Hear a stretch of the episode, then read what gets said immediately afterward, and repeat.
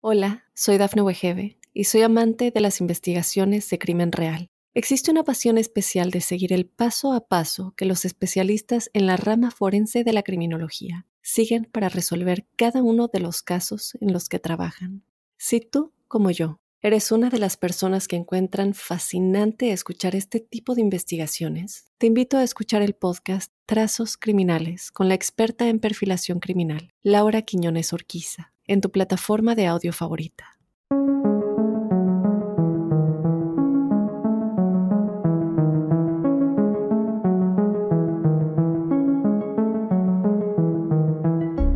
Hola crípticos, bienvenidos a nuestro primer episodio de Testimoniales Crípticos. Mi nombre es Dafne Wegebe. Yo te quiero agradecer por haberme enviado tus historias en estas primeras dos semanas que tuvimos de Códice Críptico. Yo estoy muy contenta de que cada vez tengamos más números y más gente acompañándonos en esta nueva experiencia, en este nuevo podcast en el que, bueno, exploramos todo lo misterioso. Yo te recuerdo que si tú quieres ser parte de este episodio de Testimoniales, nos puedes enviar tu historia paranormal o sobrenatural a códicecríptico.gmail.com. La puedes escribir para que yo la lea si me das permiso de contarla a todos los enigmáticos o de igual manera si la quieres contar de tu propia voz nos puedes mandar un audio a la misma dirección de correo electrónico códicecríptico.gmail.com. Sin más, vamos a comenzar con las historias de esta semana. Por aquí nos dicen, Hola Dafne, este correo lo había enviado antes al otro podcast, pero fue cuando estabas de salida. Quería compartirlo contigo porque siento que es el único espacio donde me siento segura de compartir estos temas tan místicos, esotéricos y espirituales. Gracias. Por mucho tiempo sufrí pesadillas y sueños confusos que me dejaban una sensación extraña.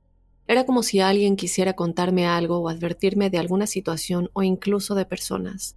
Algunas veces esos sueños se volvían muy claros en significado y muchas veces logré predecir situaciones, por así decirlo.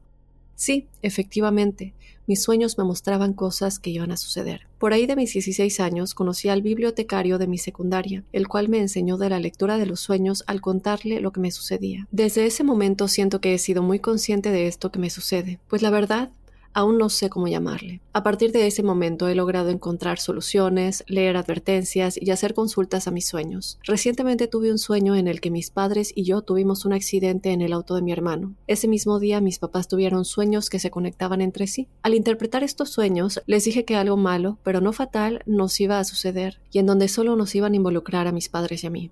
En los mismos sueños logré identificar que probablemente iba a ser a causa de mi padre. La más afectada iba a ser mi madre, que existía alguna referencia con mi hermano, y finalmente la solución iba a ser el mismo apoyo familiar. Resultó que hace un par de días estuvimos en un accidente de tránsito. No conocíamos la ruta y estábamos en medio de una tormenta eléctrica. Por un descuido de mi padre, él pensó que la ruta seguía por la izquierda, y sin querer invadió el otro carril. Y en ese momento, un auto que iba a alta velocidad nos chocó impactando el lado del copiloto, el lado en donde iba mi madre. Ese día íbamos a recoger a mi hermano después de su primer día de clases de mecánica automotriz. Efectivamente, sucedió como lo soñé, y eso me heló, porque no pude hacer nada para evitarlo. Por fortuna del universo, el golpe inicial fue en la llanta derecha de nuestro auto, y el aro absorbió el impacto. Eso evitó que fuera fatídico para mi madre, quien solo salió con un golpe menor. Después de eso, estuve hablando con mi madre de mis sueños y de este extraño poder, pues ella sabe que me ha sucedido muchísimas veces. Sé que es algo que le asusta. Se dice que mi familia paterna viene de una descendencia de brujas y que existen dones. Día con día siento que puede que sea real, pues siento que esto no es normal. También mi padre y mis tías poseen dones extraños. Los sueños no son las únicas cosas que me pasan, pero eso será para otra ocasión, pues ya me extendí mucho. Claro, concedo el permiso para que compartas mi historia. Cualquier consejo también es bienvenido. Saludos a todos los crípticos. Gracias, estimada. Te mando un abrazo muy grande. No me dices por aquí si quedas anónima o no, entonces bueno, lo voy a dejar así por cualquier cosa. Yo te mando un abrazo y gracias por compartir. Y bueno, lo primero que me gustaría decirte es que a pesar de que esto te esté sucediendo, espero que no sea causa de que por cualquier sueño que tú tengas sientas que es algo malo que va a suceder. No tiene que ser el caso.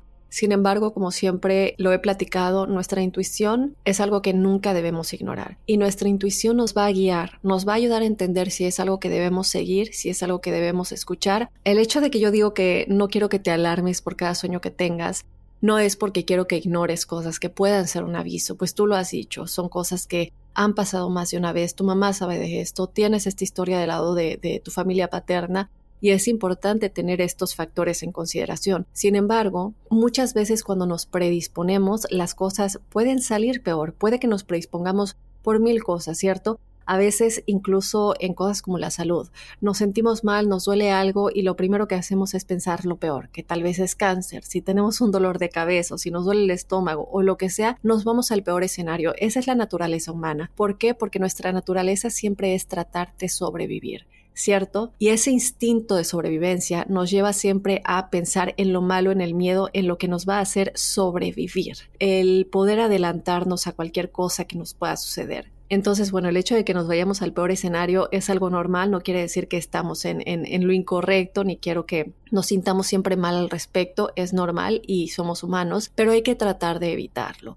Si tienes un sueño en el que tú sientas que tu familia está involucrada, que algo, por ejemplo, aquí en este caso, un accidente, y que tú dices, bueno, es que realmente no sé si debo ignorarlo, es algo que me asusta, pero tampoco quiero alarmar a todo el mundo y, tampoco podemos salvar a todo el mundo, ¿cierto? A veces soñamos algo y bueno, ¿cómo le digo a mi mamá o a mi papá que me crean, que no manejen porque tuve un sueño?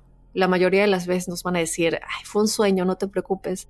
Entonces, en este tipo de situaciones siempre es bueno buscar la guía de nuestro ser superior, buscar esa guía que nos puede ayudar a entender qué es lo que debemos hacer en este caso. A veces tenemos que dejar que las cosas sucedan porque es parte de la vida, es parte de los contratos que nosotros firmamos al venir a esta tierra, de ciertas cosas que tienen que suceder, porque es parte de nuestro, de nuestro desarrollo, de nuestro aprendizaje. Sin embargo, también parte de ese desarrollo y ese aprendizaje y parte de esos contratos y de las cosas con las que nacimos están para muchos de ustedes el poder ver cosas antes de que sucedan. La clave aquí está no solamente el saber que tienes ese don, sino entender los mensajes, qué puedo hacer. Y para esto lo mejor que puedes hacer es conseguir un guía yo creo que todos en nuestra vida debemos tener un mentor, un mentor ya sea en nuestras carreras profesionales, cuando somos estudiantes, para los que sean estudiantes, y en este caso también un mentor en nuestra vida espiritual, alguien que ya esté muy desarrollado y que sepa muy bien cómo se maneja todo esto, porque son los mensajes que recibimos en el día a día. Todos recibimos mensajes, unos más claros que otros, por ejemplo, tú en tu caso, esto fue muy claro en tu sueño. Otros podemos estar recibiendo mensajes con simples imágenes o cosas que pensamos que simplemente fue una idea que se me ocurrió, pero realmente de algún lugar vino esa idea. Y nosotros estamos canalizando información todo el tiempo. Pero cómo saber exactamente cómo interpretar esa información y cómo actuar con respecto a ella, eso es lo mejor. Entonces, eh, vamos obviamente a tener varios episodios en los que podamos estar hablando de esto con expertos que nos ayuden a entender más de esto, pero mi recomendación es que siempre primero no te predispongas, que lo tomes con calma, no eh, entres en pánico cuando sean este tipo de sueños. Entonces, bueno, estimada, yo te agradezco mucho que me hayas contado tu historia y desde luego lo primero es que qué bueno que no pasó nada más grave, que tu mamá está bien y sobre todo que puedas compartir con ella esta información y que ella también te pueda ayudar y guiar. Yo te mando un abrazo muy grande.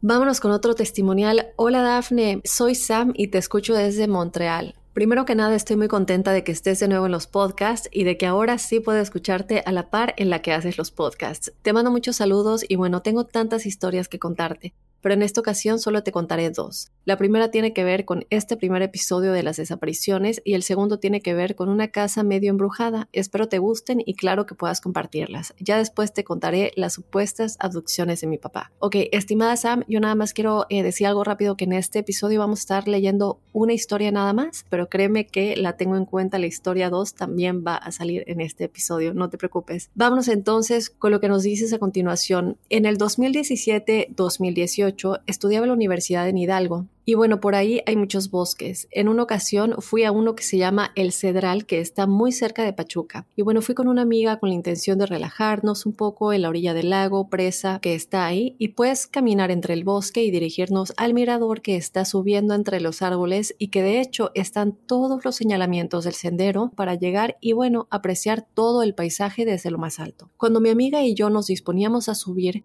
eran aproximadamente las 4 de la tarde, de esos días cuando oscurece como a las 6 o 7, y para subir al mirador no te demora más de una hora. Entonces íbamos a buena hora para disfrutar un momento de todo el paisaje y bueno, comenzamos a subir y seguir los señalamientos, y cada vez que creíamos que ya estábamos a punto de llegar, Aparecía como el camino cerrado con piedras de montaña imposibles de caminar por ahí. No lo entendíamos, pues estaban los señalamientos y de hecho se escuchaba que había gente ahí arriba en el mirador. Total que subíamos y subíamos y nos hicimos dos horas en estar caminando hacia arriba y nunca logramos llegar al mirador. Y pues comenzó a oscurecer y no traíamos linternas, solo celulares. Y bueno, dijimos, ya vamos a bajar otras dos horas entre el bosque. La verdad yo tenía mucho miedo porque la gente ya no se escuchaba y ni siquiera se escuchan los grillos ni nada, solo nuestro caminar.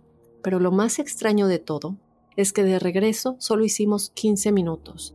A mí se me hizo muy raro que subimos dos horas por el mismo camino, pero al bajar solo fueron 15 minutos y sin luz, que estaba súper peligroso y pues vi cosas que en la subida no habían, por ejemplo, lazos colgando de los árboles y dos cruces de que alguien había muerto en ese lugar. Wow, pues muchísimas gracias, estimada Sam, por contarnos tu historia. Lo que me gusta y que te agradezco mucho es que nos das el nombre del lugar ella nos dijo, les recuerdo, un bosque que se llama El Cedral, que está muy cerca de Pachuca, en México, para los que están en otros lugares, eh, en otros países. Eh, Pachuca está en México. Y sería muy interesante si alguien más de ustedes que nos están escuchando críticos ha estado en este lugar o está cerca de este lugar y han escuchado historias similares, por favor que nos lo dejen saber. Voy a investigar un poquito más acerca de este lugar, mi querida Sam, porque obviamente aquí vemos una historia muy parecida a lo que le pasaba a las historias que tuvimos en el episodio de El fenómeno del silencio, el primer episodio que tuvimos eh, la semana pasada, y cómo se, hay estas experiencias, ¿no? Que de pronto sientes que o te moviste en el tiempo o estás en otra dimensión o estás pasando por un lugar que según tú ya habías pasado, pero todo se ve diferente. Entonces, son cosas muy interesantes que de pronto pasan en estos lugares. Se dice desde luego que no solamente en los bosques, los parques nacionales, Muchos de estos lugares tienen estas energías acumuladas la pregunta es por qué. Pero también están los campos electromagnéticos. Estuvimos hablando también en una ocasión, si no me equivoco, de la zona del silencio, las cosas que pasan en la zona del silencio. Y son estos lugares que nos hacen pensar que hay una conexión con algo más que hace que todas estas cosas tan extrañas sucedan. Entonces, bueno, estimada Sam, yo sin duda alguna voy a estar buscando un poquito más de información acerca del Cedral, a ver con qué nos encontramos y de nueva cuenta invitamos a todos los que tengan una experiencia similar en este lugar o en algún otro lugar que se parezca a lo que nos cuenta O alguna de las cosas que platicamos en el episodio de El fenómeno del silencio, que es el que publicamos la semana pasada, que tiene que ver con la gente que ha sobrevivido las desapariciones de los parques nacionales, qué es lo que vieron, qué es lo que sintieron, qué es lo que presenciaron, pues por favor que nos lo dejen saber porque siento que sin duda alguna hay mucho más allá que todavía no sale a la luz. Sam, muchas gracias, te mando un abrazo muy grande. Vámonos con otro testimonial. Por aquí nos dice, hola Dafne, espero que tú y todo el equipo se encuentren muy bien. Me alegra escucharte de nuevo en este nuevo proyecto. Este testimonial lo había enviado antes al otro correo, pero creo que fue justo en los últimos días en los que estuviste, así que lo envío nuevamente por aquí. No soy una persona a la que le sucedan cosas fuera de lo común, pero tuve una experiencia que sentí debía compartir. Hace más o menos seis meses mi novio y yo estábamos durmiendo y me desperté en la madrugada. Me giré un poco y vi que él estaba sentado en el borde de la cama dándome la espalda. Yo le dije, hola mi amor, buenos días. Él volteó a verme, pero no me dijo nada, y ahí me pareció verlo un poco borroso y como transparentoso, tipo como holograma. Pero como la habitación estaba algo oscura, y yo aún estaba medio dormida, pensé que era por eso y me giré nuevamente para dormir otro rato. En ese momento sentí que alguien estaba acostado junto a mí y pensé, el que vino puede ser él, él aún no se ha levantado. Así que otra vez me giré, ahora sí completamente, y vi que mi novio seguía ahí sentado viéndome. Pero también había otro él acostado junto a mí. A ese último lo toqué para verificar que era real y lo sacudí un poco, pero estaba completamente dormido. No sé por qué, pero no sentí miedo ni nada, y simplemente me recosté y me quedé dormida. Ya cuando desperté en la mañana pensé que había sido un sueño, pero parecía curioso que lo tuviera tan presente porque yo nunca recuerdo lo que sueño. Así que le conté a mi novio lo que había pasado y me dijo, sí, yo te vi y escuché cuando me saludaste. Lo que pasa es que anoche me desdoblé y cuando tú te despertaste yo apenas venía llegando. O sea, el que estaba sentado era él en cuerpo astral antes de volver a su cuerpo físico. También me preguntó si solo lo había visto a él o si había visto más cosas. Esto porque él se desdobla frecuentemente de manera involuntaria y me dice que casi siempre son malas experiencias porque con él se comunican seres que, por lo que me cuenta, deben ser del bajo astral. Igual, solo lo vi a él. Esto fue lo que me sucedió. Como dije, no sentí miedo en ese momento ni tampoco cuando comprobé que no era un sueño. Sin embargo, Me causa mucha curiosidad el haber visto su cuerpo astral. No sé si es algo que pase normalmente o qué explicación darle. También me pregunto qué hubiera pasado con su parte astral si cuando lo sacudí él se hubiera despertado. Muchas gracias por leerme, te envío un abrazo gigante y la mejor energía desde Colombia. Soy Críptica. Muchísimas gracias, Críptica, te mando un abrazo muy grande. Oye, se me ocurre algo, no sé si quieras o si quiera acceder tu novio, pero creo que sería buenísima idea tenerlo en el episodio de testimoniales a él directamente y que nos cuente qué es lo que sucede, cuál es su experiencia y sobre todo cómo empezó esta experiencia de desdoblarse, cómo empezó esta experiencia de salir de su cuerpo físico y experimentar todo lo que pasa de manera vívida en el, cuerpo astral cuando está dormido. No sé si haya la oportunidad, lo dejo por aquí, espero que estés escuchando y que si es posible, yo obviamente entiendo, no todos quieren estar en, el micrófono, no todos quieren a lo mejor ser entrevistados, pero creo que sería muy buena historia para empezar una conversación más a fondo de todo lo que son los viajes astrales, los cuidados y las precauciones que se deben tomar porque sabemos que no es algo que esté completamente fuera de peligro, son cosas que se tienen que hacer con muchísimo cuidado, cosas para las que se tienen que entrenar demasiado, se tiene que saber bien cómo es la práctica y como siempre decimos, no alejarnos y no perdernos de nuestro cuerpo físico porque recordemos que muchas veces uno ya no puede regresar si ese hilo se rompe, nos alejamos demasiado en el mundo astral y nos podemos perder entonces, tener mucho cuidado, desde luego, de que eso no suceda, pero quisiera saber cómo lo experimenta él, cómo lo ha vivido él. Como lo dije, empezó por voluntad propia, comenzó de pronto él sin darse cuenta, ya lo hace de manera voluntaria o involuntaria o tiene control completo sobre él, ¿no? Y sobre todo, ¿qué es lo que ve cuando él está en este estado? Me encantaría de ser posible, mi querida críptica, si es que de pura casualidad tu novio quisiera acompañarnos, sería maravilloso. Y creo que esto le puede dar pie a más pláticas, como lo dije, acerca de los viajes astrales. Lo dejo ya afuera, espero nos puedas dejar saber si tal vez tu novio quisiera acompañarnos aquí en Códice Críptico y platicarnos un poquito más acerca de sus experiencias con los viajes astrales. Bueno, pues de nueva cuenta, muchísimas gracias por contarnos esta experiencia y bueno, crípticos, de esta manera cerramos la primer semana de Códice Críptico. Muy, muy contenta. Muchísimas gracias por habernos mandado sus historias. Te recuerdo que si tú quieres ser parte de este episodio de testimoniales crípticos, nos mandes tu historia a códicecríptico.gmail.com para ser parte de todas estas historias que ustedes nos hacen llegar. Como siempre lo, lo dije antes, en ocasiones anteriores, en otra etapa, lo que me gusta de este espacio es que muchas personas no se animan a contar sus historias porque creen que son los únicos que experimentan cosas así. Pero la realidad es que son demasiadas personas las que experimentan esto y que más bien tienen miedo o pena de decirlo. Y cuando escuchamos una historia que es similar a algo que nosotros estamos experimentando, podemos encontrar una respuesta por medio de la experiencia de esa otra persona. Entonces, no solamente compartas tu experiencia en códice críptico, tu testimonial críptico, para contármelo a mí y a toda la audiencia, sino también porque tú puedes ayudar a alguien con tu propia experiencia, con tu propia historia y si tú hiciste algo en específico que te ayudó, a lo mejor es algo que también le puede ayudar a alguien más que tenga una experiencia similar. Entonces, bueno, ahí lo dejo de nueva cuenta códicecríptico.gmail.com para que nos cuentes tu testimonial críptico y seas parte de este episodio todos los jueves. Así sin más, yo me voy a despedir del episodio de testimoniales de esta semana. Yo te espero el próximo jueves con más testimoniales crípticos y desde luego este lunes que viene no te pierdas nuestro tercer episodio con otra muy interesante que nos va a dejar preguntándonos qué es realmente lo que sucedió. Yo soy Dafne Wegebe, hasta la próxima.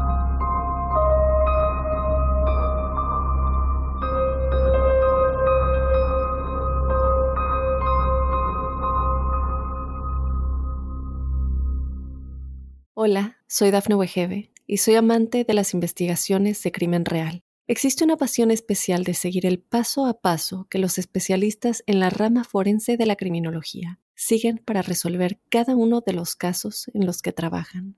Si tú, como yo, eres una de las personas que encuentran fascinante escuchar este tipo de investigaciones, te invito a escuchar el podcast Trazos Criminales con la experta en perfilación criminal, Laura Quiñones Orquiza, en tu plataforma de audio favorita.